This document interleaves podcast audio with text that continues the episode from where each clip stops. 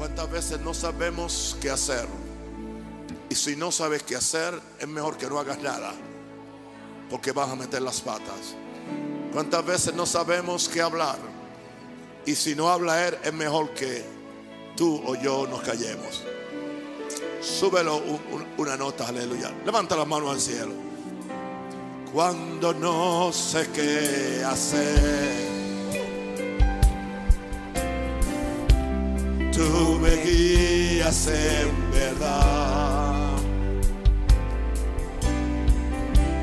Cuando no sé qué hacer,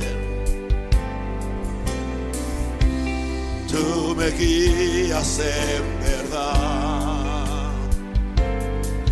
Cuando no sé qué hablar, las palabras tú me das.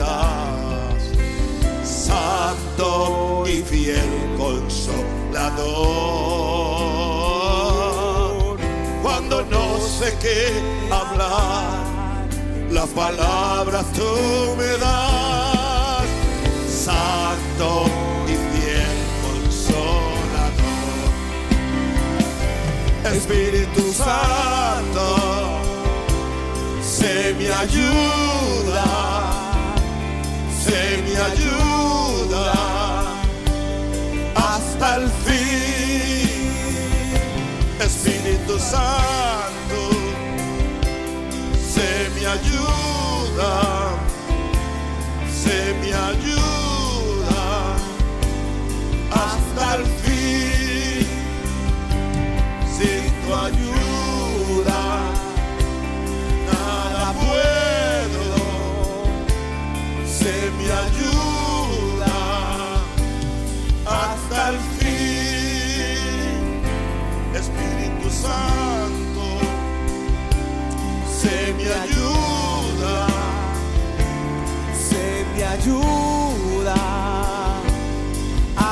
El fin sin tu ayuda, sin tu ayuda nada puedo, se me ayuda hasta el fin. Padre Jehová Dios celestial, creador del universo, Padre de mi Señor Jesucristo. Gracias, aquí estamos en tu presencia. Aquí está tu pueblo. Aquí estoy yo. Un vaso de barro con un tesoro de gloria. Aquí estoy yo, Padre Santo, con una comisión. La comisión es de traer la mente del cielo a esta tu iglesia.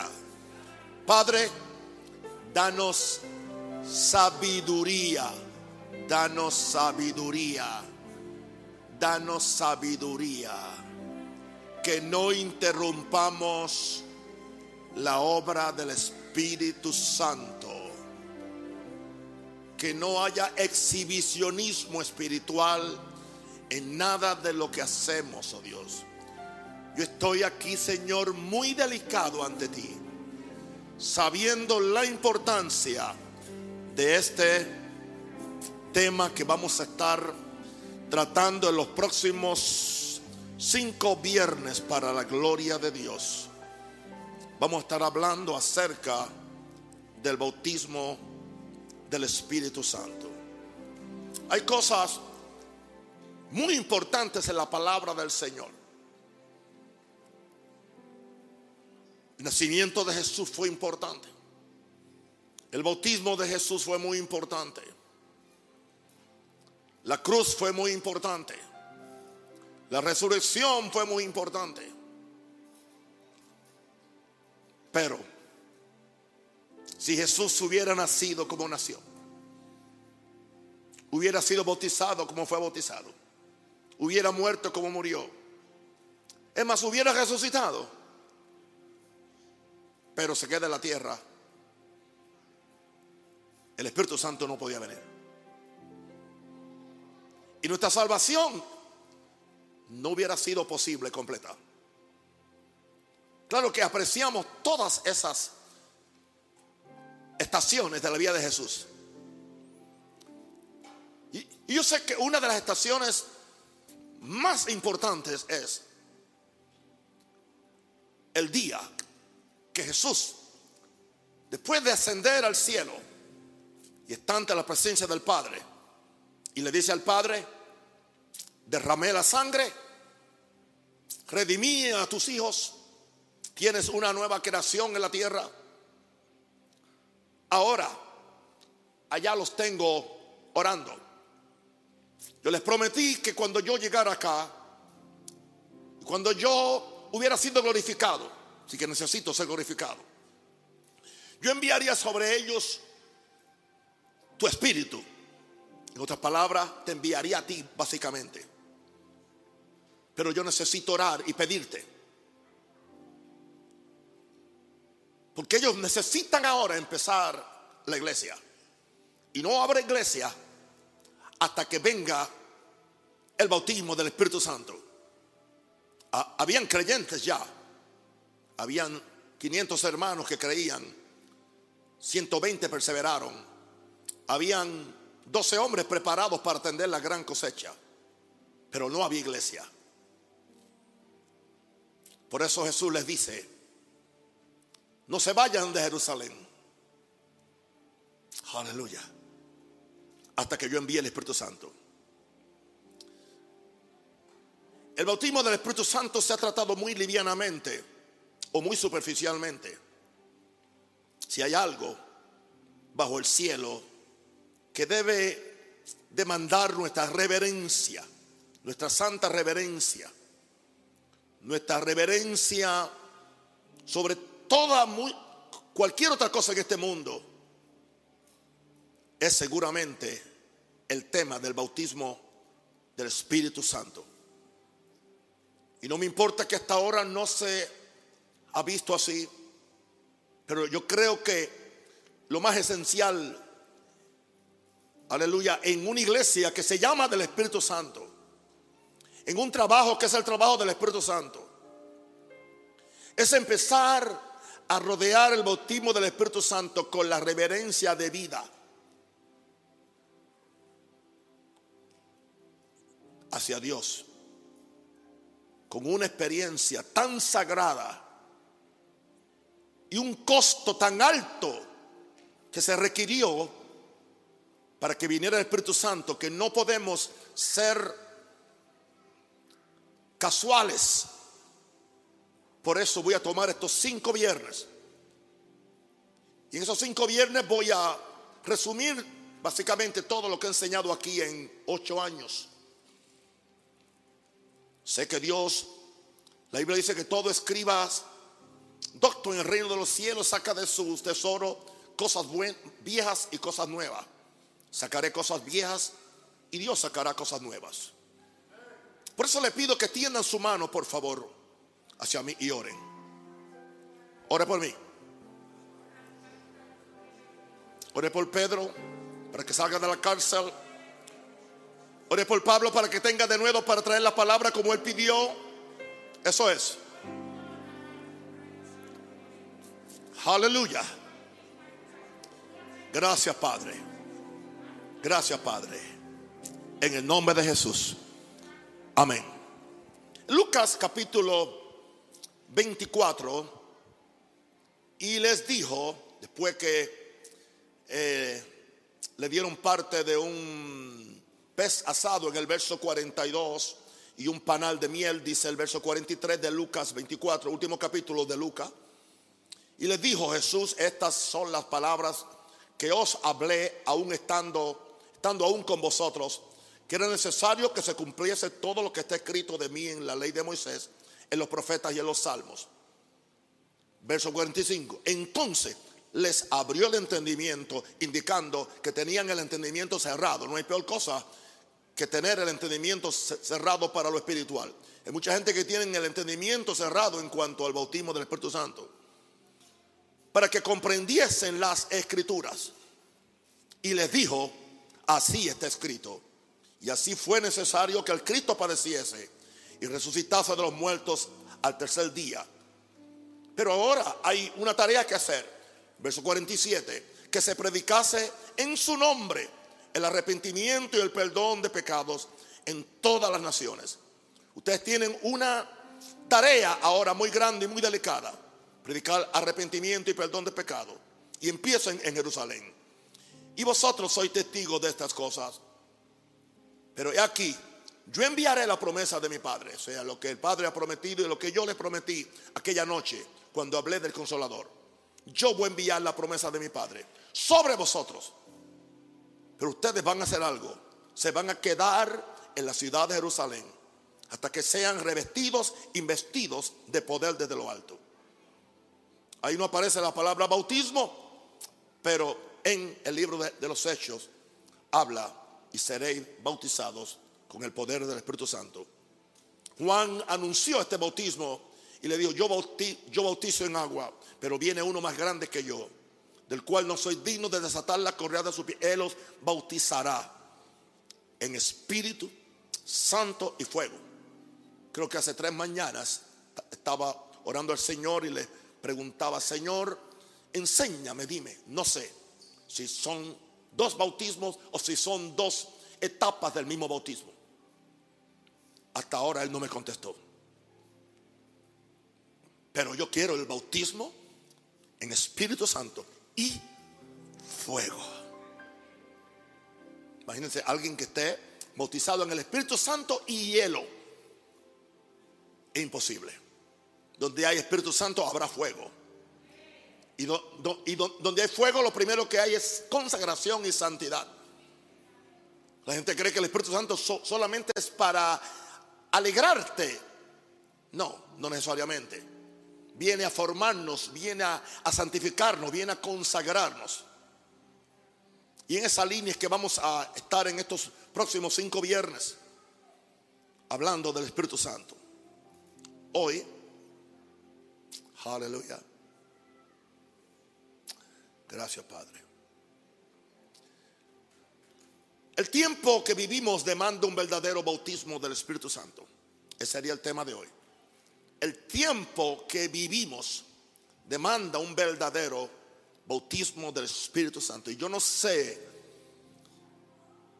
me pellizco al ver que la iglesia de Jesús en el mundo entero,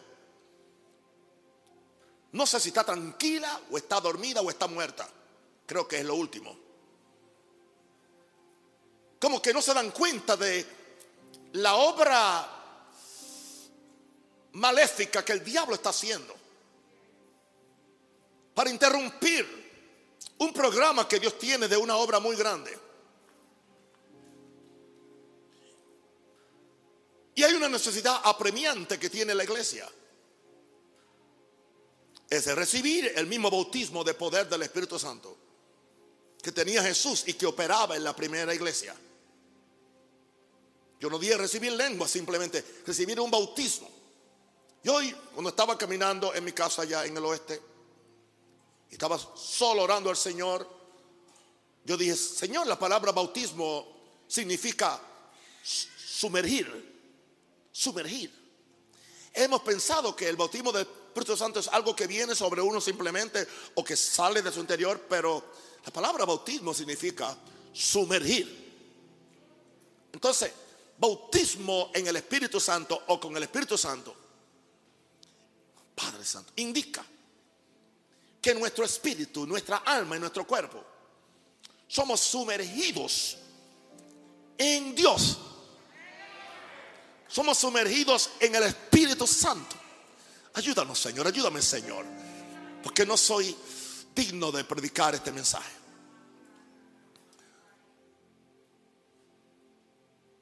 Cuando te bautizaron en agua, te sumergieron completo. No quedó nada de ti que no fuera mojado. El bautismo en agua es un acto de consagración donde tú prometes como Jesús cumplir toda justicia y bautizar completo tu espíritu, alma y cuerpo. Por eso, completo. Y por eso yo, en mi caso particular, lo sumerjo tres veces, una por el Padre, una por el Hijo y una por el Espíritu Santo. Lo cual era la costumbre al principio, hasta que se perdió el poder. Tengo que confesar que estoy atemorizado por las cosas que pueden venir. ¿Sabe cuándo yo dije esto? El 24 de abril del 2016, profético. Y estaba todo bien. Había mucho dinero en el, país. Había mucha gente. No estábamos en esta situación. Y ya yo estoy diciendo, y creo que fue un, no sé si fue un viernes o algo, ya estaba diciendo, tengo que confesar que estoy atemorizado por las cosas que pueden venir en los días que se acercan. Y yo dije, y noto la complacencia en la cual viven creyentes, iglesias y aún predicadores. Aún se me hace difícil aceptar que soy profeta. Soy sencillo, sincero. Y yo decía, estamos viviendo como si tuviéramos 100 años más. Querido, no tenemos 100 años más. La tierra no aguanta 100 años más con este gobierno del mismo anticristo que ya está manifestado, aunque la figura principal no ha aparecido, pero ya el espíritu del anticristo está entre nosotros. Y nos están ambientando y nos están entreteniendo para que nosotros aceptemos. Y estoy seguro que si dependiera de ponerse el sello del anticristo para poder comprar o no dejar de comprar, la mayor parte de los cristianos que yo conozco se pondrían el, el, sello, porque la mayor parte de los cristianos se están poniendo la vacuna.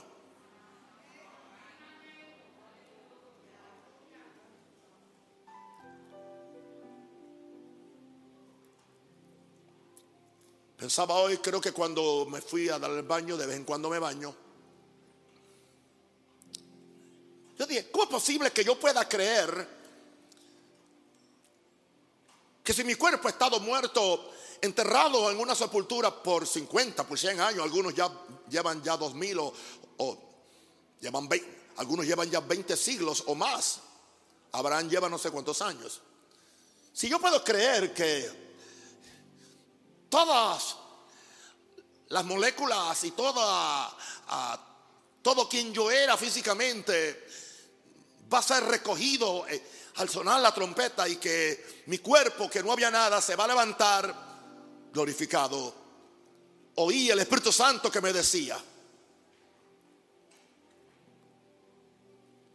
¿no crees que es más fácil creer que tu cuerpo, tu cuerpo que está completo puede ser sanado? Y me dijo el Señor, ¿qué le pasa a ustedes? Así me dijo.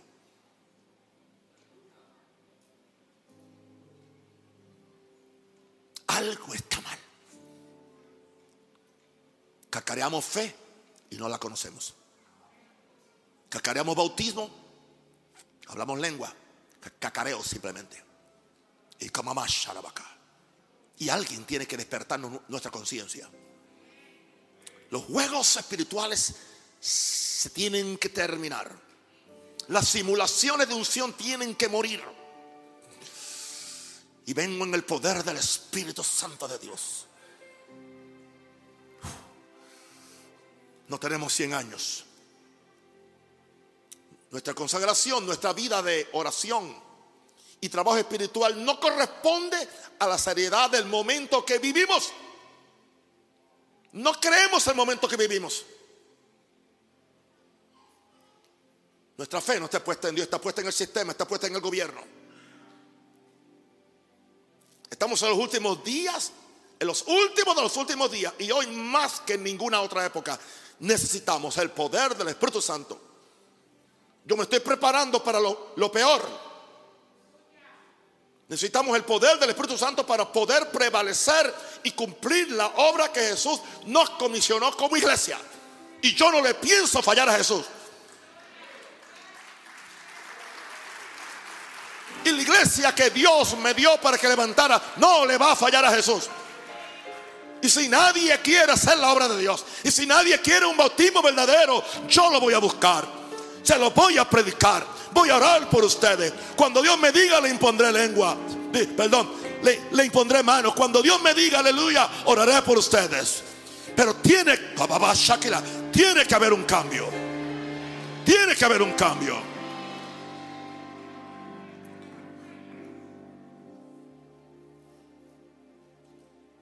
Me preocupa que la iglesia está envuelta en tanta actividad artística, mediática, conferencias de mejoramiento mental, talleres de prosperidad, estudios teológicos, multiplicación de programas de crecimiento, a la misma vez que ignoramos la única receta de Jesús. La única receta de Jesús para una iglesia digna de llevar su nombre es y recibiréis poder.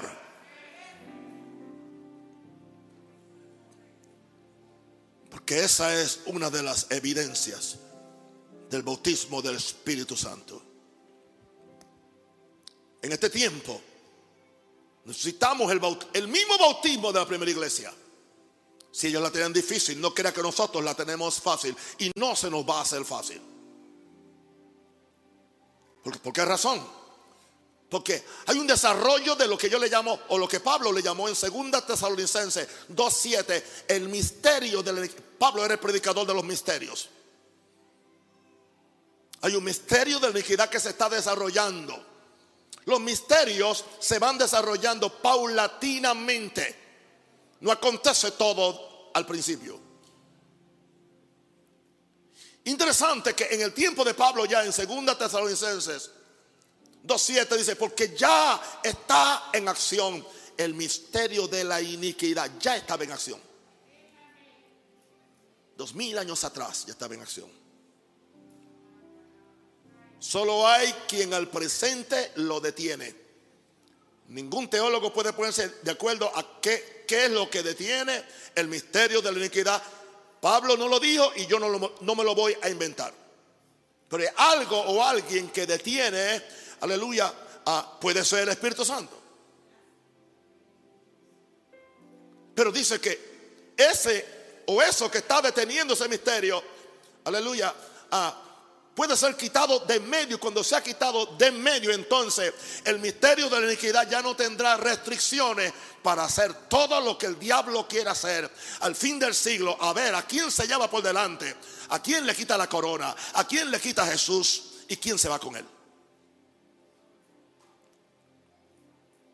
Estos son principios de, de dolores. No se predica porque ¿Quién va a pactar con esta palabra? Nadie.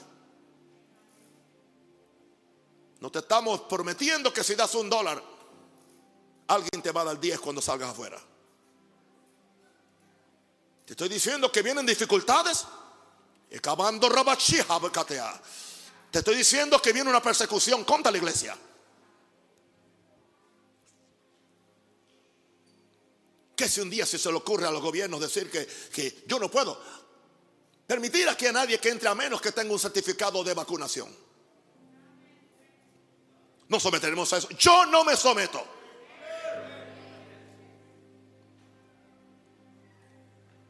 Aunque mi próximo hotel sea la joyita o la mega joya. Estoy dispuesto a eso. Estoy dispuesto a eso. No soy mejor que Pedro. No soy mejor que Pablo. No soy mejor que Jesús. Ellos no le fallaron a Jesús. Yo no le pienso fallar. Pero para eso necesito al Espíritu Santo. La iniquidad se va multiplicando rápidamente. Rápidamente. En este tiempo necesitamos el mismo bautismo de la primera iglesia porque el carácter corrupto de los hombres en los posteros días es peor hoy en día que cuando Pablo lo, se lo dijo a Timoteo en la segunda carta, capítulo 3, versículo 1, verso al 2. Si era terrible entonces es peor ahora, aún dentro de la iglesia. Porque Pablo se refería a gente dentro de la iglesia y le dice, también debes saber esto, que los postreros días vendrán tiempos peligrosos. Lo primero que dice es hombres amadores de sí mismos que piensan en ellos mismos. Son avaros, lo quieren todo para ellos. Son prepotentes, vanagloriosos. Son soberbios. Son blasfemos. Gente que está blasfemando al Espíritu Santo y ni cuenta se dan.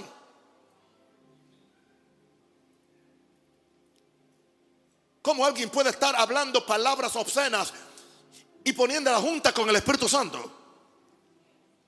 Porque es la forma de comunicarse con la gente. Desobedientes a los padres, ingratos, impíos. Esto es el carácter corrupto de los hombres en los postreros días. Este tiempo necesitamos el mismo bautismo de la primera iglesia. El espíritu de engaño que aún entra a la iglesia que produce apostasía.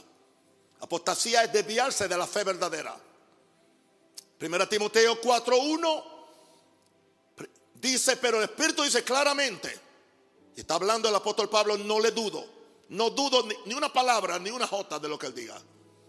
Pero el Espíritu Santo dice claramente que en los postreros tiempos algunos apostatarán de la fe. Se van a desviar de la fe.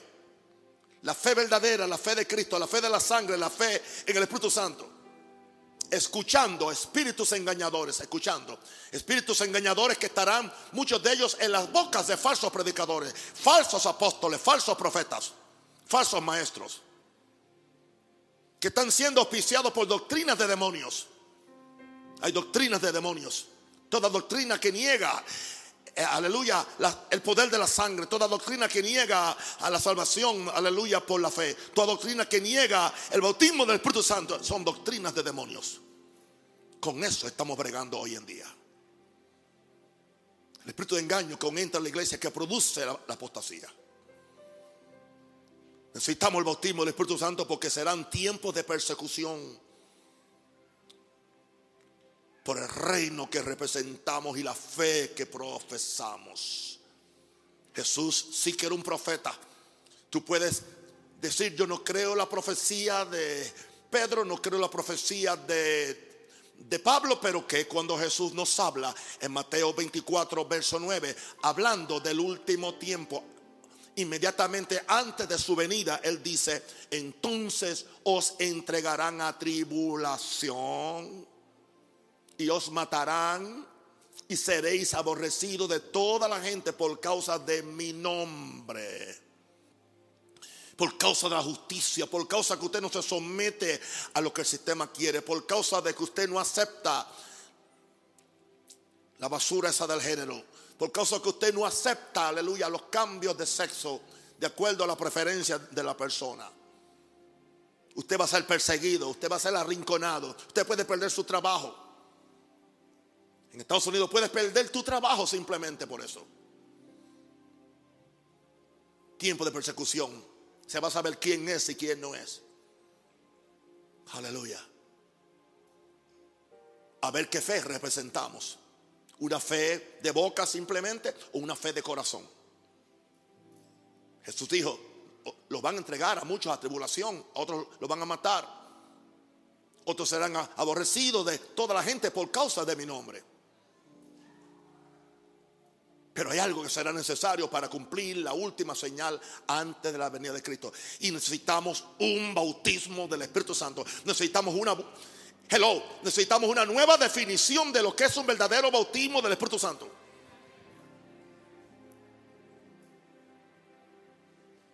El primer día que Pedro fue bautizado predicó un mensaje. Se convirtieron tres mil.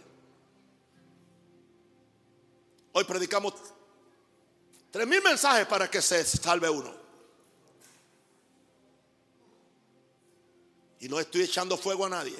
Tomo responsabilidad. Yo también soy producto de ese sistema. Yo me crié en ese sistema. Yo estudié en ese sistema. Aprendí teología en ese sistema. Pero yo me rebelo contra eso. Porque conoceré la verdad y la verdad nos hará libre. Y como yo nunca me he esclavizado a, a ninguna escuela a, ninguna escuela teológica. Yo simple soy siervo de Dios. Dígame si quiero, diga algo.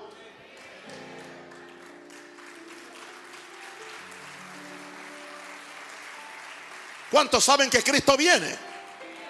¿Verdad que viene? Dice Mateo 24, 14, y será predicado, y será predicado este evangelio del reino. Sin bautismo del Espíritu Santo no es evangelio del reino. Hay mucho evangelio que no es de reino porque no cree en los milagros, no cree en, echar fuera los demonios, no cree en los ángeles, no cree, aleluya, en profecía, no cree en visiones. El evangelio del reino es un evangelio sobrenatural. Y será predicado el Evangelio del Reino en todo el mundo para testimonio a todas las naciones. Y entonces vendrá el fin. Quiero decirle algo, hermano. Jesús no va a perder. Jesús no va a perder. Jesús no va a perder.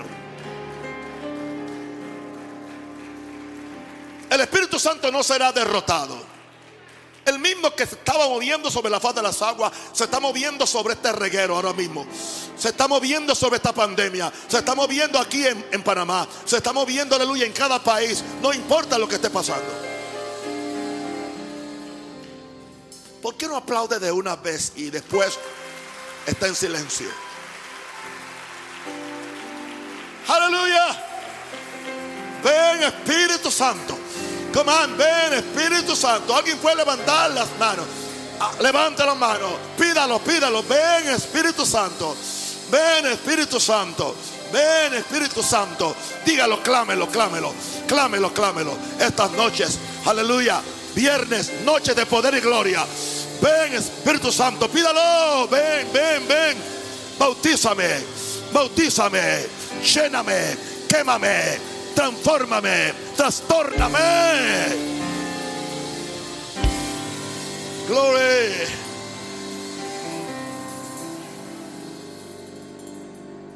¿Cómo podemos cumplir eso a menos que no tengamos un bautismo como ellos tuvieron? Jesús no les permitió salir a predicar hasta que fueran bautizados en el Espíritu Santo.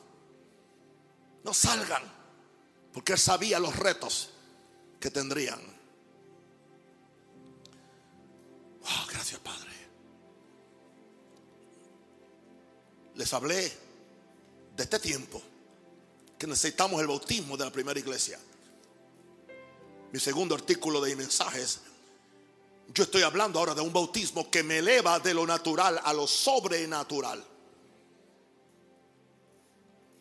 Y yo creo en todas las manifestaciones de este bautismo. Pero hay un elemento sobrenatural. Número uno, este elemento sobrenatural es para confrontar el espíritu del anticristo y su posible manifestación, aún estando nosotros aquí en la tierra. Nos han dado un, cuadro profético muy idealista, pero no es bíblico.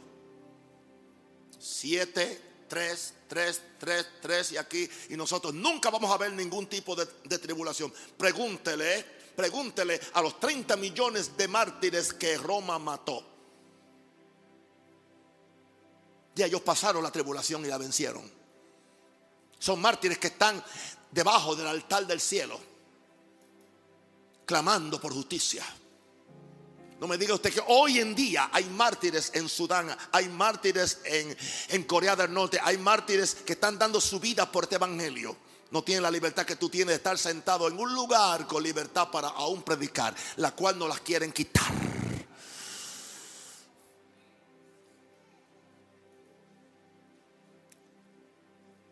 Pero el poder del Espíritu Santo es superior al espíritu demoníaco en el anticristo. Por eso, Satanás odia intensamente al Espíritu Santo más que lo que odia a Jesús. Porque Jesús está sentado en el trono arriba. Quien está en la tierra es el Espíritu Santo. Y quien está equipando la iglesia es el Espíritu Santo. Y quien me da la autoridad para echar fuera los demonios es el Espíritu Santo. Y quien me da la autoridad para aún levantar los muertos será el Espíritu Santo. Y, y quien me da el poder para predicar proféticamente es el Espíritu Santo. Ah. Bautismo que me eleva de lo natural a lo sobrenatural. Número dos, un bautismo para vencer los ataques de destrucción a nuestro espíritu, a nuestra mente y aún a nuestro cuerpo. A nuestro cuerpo. Mira, Satanás empieza debilitando tu espíritu. Lo primero que debilita tu espíritu. Y si le funciona, se mueve a la mente. La confusión, la frustración, y si le funciona, se mueve el cuerpo. Te debilita el espíritu. Te confunde la mente y te enferma el cuerpo. Yo no soy un cuerpo. Yo no soy una mente. Yo soy un espíritu unido a Cristo. Wow, vendrán ataques de destrucción para debilitarnos espiritualmente, para confundirnos mental y emocionalmente y psicológicamente. El diablo tiene una guerra psicológica y aún a nuestro cuerpo. Muchas veces estos síntomas de dolores que tú tienes en tu cuerpo, más que los síntomas, es un ataque psicológico. Si Dios te amara, no estuvieras pasando por eso. Si yo fuera a confesar en mi boca cada vez que siento un síntoma, ya el diablo me hubiera matado. Yo creo lo que predico. Y doy la vida por lo que predico. Jesucristo es el mismo ayer, hoy y por todos los siglos.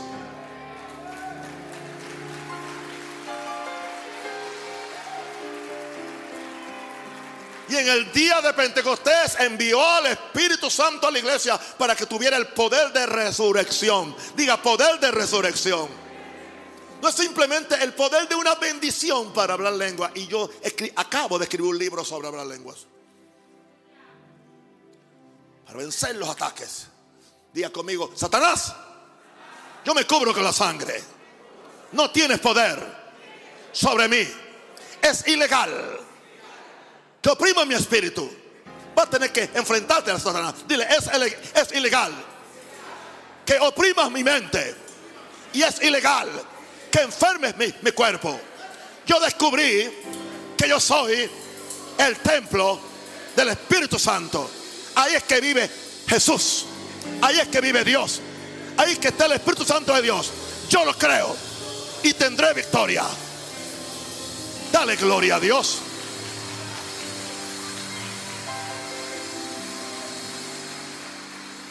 No tendré una iglesia de cobardes, de gallinas, sino de águilas que vuelan alto. Alguien dice aleluya.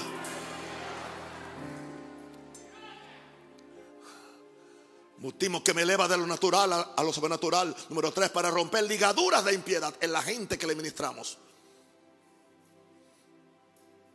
Si yo fuera a sacar, a calcular el tiempo que yo oro por cada mensaje, pudiera decir que casi por cada mensaje yo estoy orando por lo menos más de seis o siete hasta ocho horas para predicar un mensaje. ¿Cuál es el tiempo de predicación de la mayor parte de los pastores? Cuatro minutos o cinco minutos. Porque yo sé que no es con ejército, no es con teología, no es con gramática, no es con chistes, es con mi espíritu, dice Dios. Y esos montes se moverán con su Santo Espíritu. Hay que romper ligaduras de impiedad en la gente que le ministramos. La gente viene cansada, cargada. Anoche estuve en el oeste, gloria a Dios, y tuve la gran bendición de poder romper ligaduras de impiedad predicándole acerca de la plataforma del ministerio de, Jesús. Aleluya. Los pecadores, los enfermos, los endemoniados están atados por ligaduras de impiedad diabólica que solo se pueden romper con la unción del Espíritu Santo. No esperes caer en pecado para venir donde tu pastor. O donde un hermano que sabe que tiene más espíritu que tú. No vayas a uno que está más flojo que tú. Porque te va a matar. Si estás siendo tentado en algo, ven y di, a un hermano o al pastor o a uno aquí de los, de los intercesores o alguien, ore por mí que estoy en esta tentación. Antes que caigas en el pecado y después tengas la vergüenza y no te atrevas a venir entonces son ligaduras de impiedad. Esa propensión a la pornografía son ligaduras de impiedad. Eso estar mirando otra mujer son ligaduras de impiedad. Eso estar tomando el dinero que no te pertenece son ligaduras de impiedad. Y para eso es el bautismo para romper ligaduras de, de impiedad. El pecado, la enfermedad, los demonios son conquistados. Jesús dijo, si yo por el Espíritu Santo hecho fuera a los demonios, ciertamente ha llegado a vosotros el reino de Dios.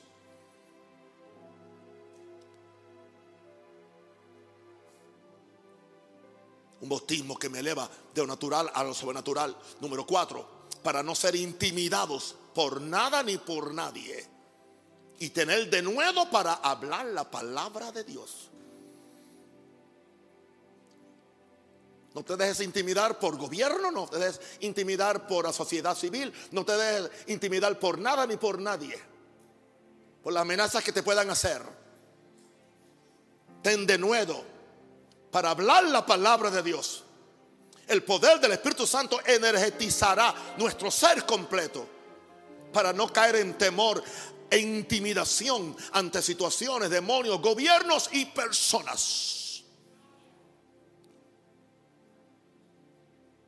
Y le estoy pidiendo al Señor una autoridad que nunca he ejercido, pero Pablo la ejerció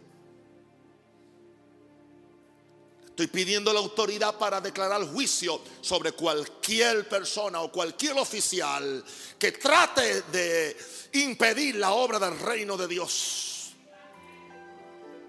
No se puede hacer en la carne. No es, no es con falsas profecías. Es una unción que viene y una autoridad que viene del Espíritu Santo de Dios. Aleluya. Para confirmar la palabra que predicamos con las señales que la siguen. Necesitamos el bautismo. La gente necesita evidencia palpable de la realidad de Dios. Viendo a los enfermos sanar, viendo a los endemoniados ser libres y a los pecadores transformados por el poder de Dios. Tenemos que ver eso, tenemos que regresar a ese tipo de iglesia. Aleluya. Iglesia del reino. Iglesia que es de un verdadero Pentecostés actual no histórico. La calle Azusa no puede hacer nada por mí ahora. Aleluya. Yo tengo ahora que estar en la calle Panamá, gloria a Dios. Donde Dios me ha traído, gloria a Dios. Algo Dios va a hacer.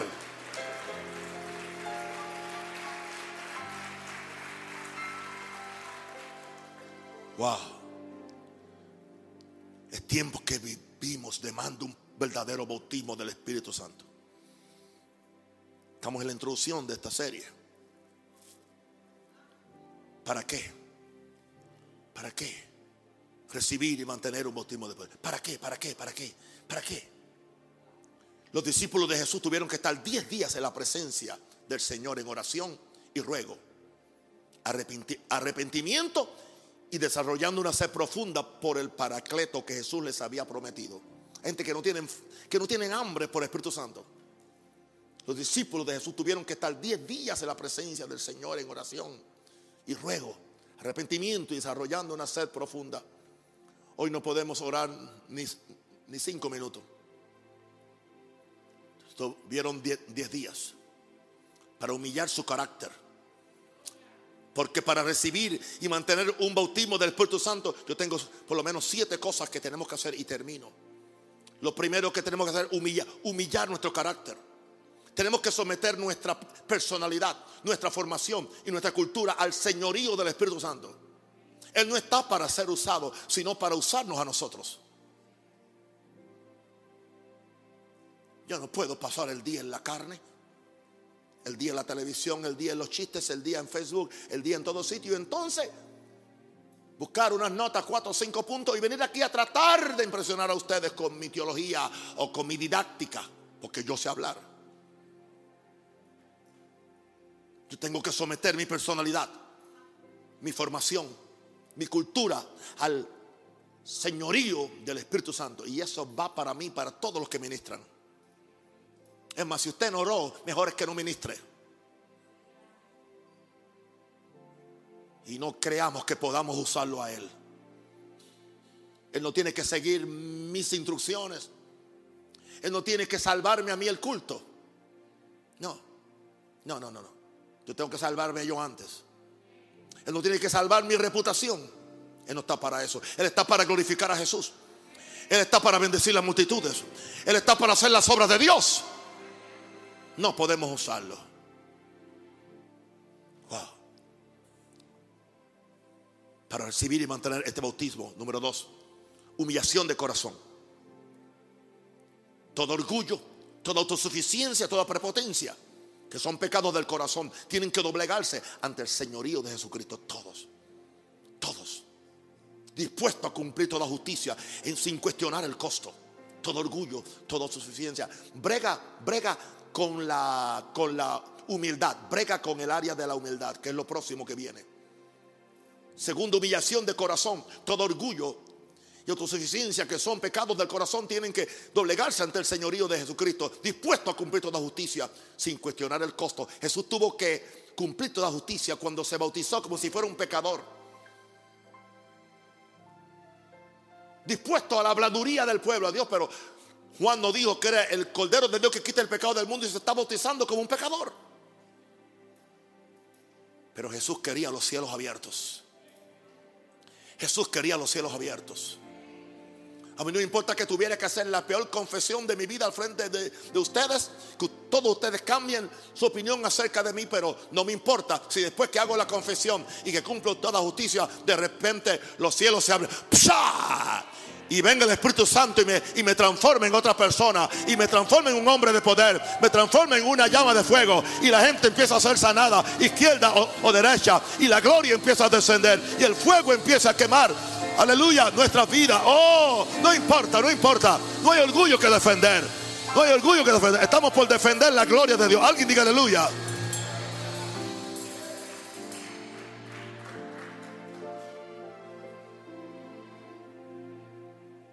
¿Sabe lo que va a quemar el Espíritu Santo en, esta, en este próximo avivamiento? Todo, todo lo que está escondiendo. Te lo va a quemar. ¿Qué hacer? Recibir y mantener este bautismo de poder. Número tres, humillación de criterio. Ese es mi criterio, esa es mi opinión. ¿Quién te, quién te, quién te pidió opinión? El cielo no nos pide opinión a ninguno. A mí nunca Dios me ha pedido una opinión. Él me pide obediencia.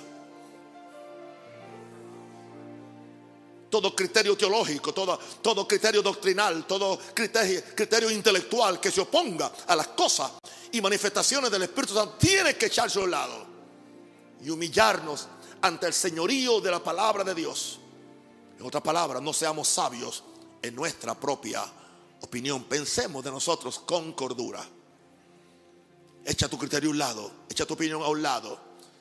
Aleluya. Porque Dios prende a los sabios en su sabiduría. Gloria a Dios. Número cuatro, humillación en oración humillación en oración, para buscar la mente y la voluntad de Dios y no nuestra voluntad, humillación en oración, humillación en oración, para buscar la mente y la voluntad de Dios y no nuestra propia voluntad. Yo me humillo hasta para que Él me diga qué debo cantar cuando subo aquí. Se me haría más fácil yo buscar, tengo tantas canciones que yo he escrito y muchas que son buenas de otros himnólogos. Pero yo quiero cantar lo que a él le da la gana y lo que a él le gusta, no lo que yo quiero o lo que me gusta a mí. Yo tengo que predicar lo que él quiere, no lo que yo quiero predicar. Humillación en oración. Número 5. Humillación para amar y servir a mi hermano. No olvides a tu hermano. Y tendrás que humillarte para amar y servir a mi hermano. Saber que el poder y la unción que recibimos del Espíritu Santo es para mostrar compasión y servicio al cuerpo de Cristo. La gente enfatiza lo que pasó en Pentecostés. La gente enfatiza las lenguas. La gente enfatiza el cojo de la hermosa. Pero la gente no enfatiza que la gente empezó hasta a vender sus propiedades para repartirle y para ayudar al que tenía menos. Ese Pentecostés casi nadie lo quiere. Amar y servir a mi hermano. Anoche yo dije que cuando Jesús presentó su plataforma de, reino o de ministerio, Él dijo, el Espíritu del Señor está sobre mí, porque me unió el Señor para dar buenas noticias a los pobres. Es interesante que en la plataforma de Jesús, el Salvador del mundo, para su ministerio, empezó con los pobres. Hoy los pobres no están en ninguna plataforma de ninguna denominación. Son buenos para llenar espacio y para que hagan hojaldre y se le dañen las, uñas. Y se le sienta por atrás. donde no se vean, especialmente si, si no vienen muy bien vestidos. Jesús empezó con los pobres. Y Maranata es una iglesia que empieza con los pobres. Somos la gente de Jesús. Amamos a los pobres, bendecimos a los pobres. Vamos a los pobres. Ayudamos a los pobres durante la pandemia. Quiero que Dios me entregue en estas manos millones de dólares. Porque quiero hacer muchas cosas a favor de los pobres. Yo declaro en esta noche que el reino de Dios se abre y que a esta mano entra mi la vaquera, Rebeco. Yo declaro que millones de dólares pasan por estas manos, no para mi disfrute. Tengo todo lo que necesito hasta la tumba. Aleluya, sino para que el reino de Dios se expanda en este país y en todo el mundo. Alguien dé gloria a Dios.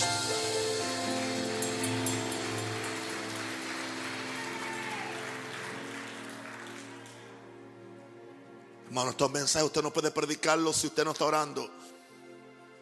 Le digo a mis pastores, no se ponga usted a predicar esto si usted es un carnal y usted no ora. Va a quedar planchado en el púlpito.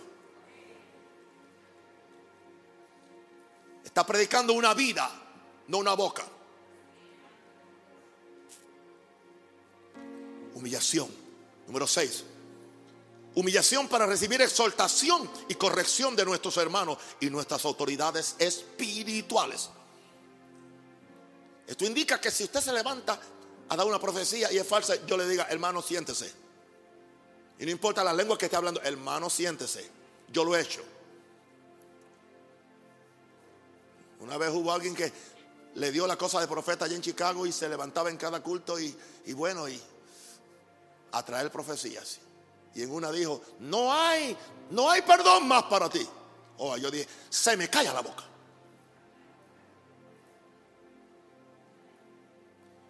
Quería profetizar en cada culto. Después yo descubrí a ver si era diezmero o no. Nunca diezmaba. Y cuando este se levante con la próxima profecía, ahí lo va a parar. Y se levantó a profetizar. Y de, se me sienta que usted no diezma. Usted no puede profetizar. Usted, usted le está robando a Dios.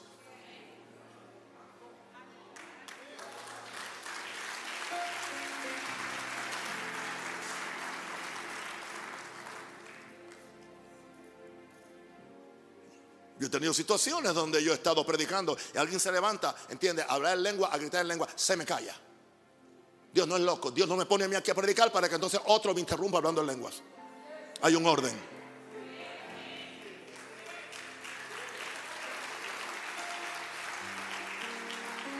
Y si eres profeta, el espíritu de los profetas está sujeto a los profetas.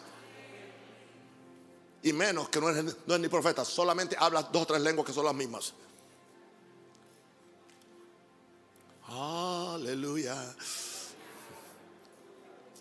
Humillación para que ser exhortado, ser corregido de nuestros hermanos y nuestras autoridades espirituales.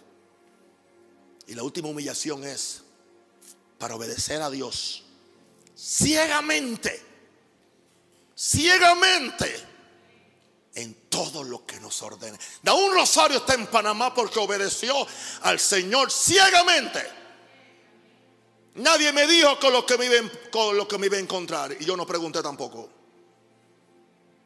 Yo dije, habla Jehová que tu siervo oye. Me dijiste Panamá, no me dijiste Hawái. Honolulu, sino Panamá City. Y aquí estoy. Humillación. Porque el Espíritu Santo les dado a los que le obedecen. Hechos 5:32. Es dado a los que le obedecen. Esto es una preparación para un verdadero bautismo. Hay un cambio en ti que tiene que haber por un verdadero bautismo del Espíritu Santo.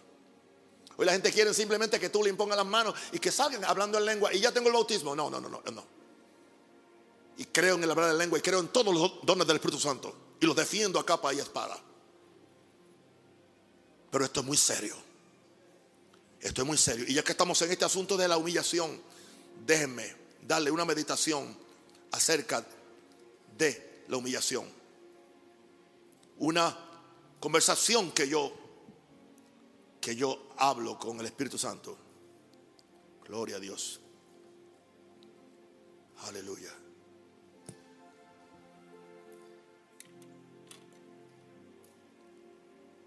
Espíritu Santo, levante la mano al cielo. Padre, gracias. Padre, yo pido ahora que el espíritu de humildad de Jesús se manifieste en Maranata. Espíritu Santo, dame la humildad de Jesús. Llevad mi yugo sobre vosotros y aprended de mí que soy manso y humilde de corazón y hallaréis descanso para vuestras almas. Aquí va mi conversación con el Espíritu Santo. Número uno, que Jesús sea el único ejemplo de humildad que modela mi vida y mi conducta. Número dos, que haya en mí el mismo sentir que tuvo Jesús cuando dejó su grandeza y realeza divina para tomar forma de hombre y de siervo. Espíritu Santo, dame la humildad de Jesús que me humille voluntariamente ante Dios, reconociendo que soy la criatura y Él es el creador. Espíritu Santo, dame la humildad de Jesús que yo no me crea mejor de lo que realmente soy. Que sea realista al evaluarme a mí mismo y que lo haga según la medida de fe que Dios me haya dado. Espíritu Santo, dame la humildad de Jesús que renuncie a mi derecho a defenderme y vengarme cuando soy tratado injustamente y encomiende mi causa al Dios que juzga rectamente.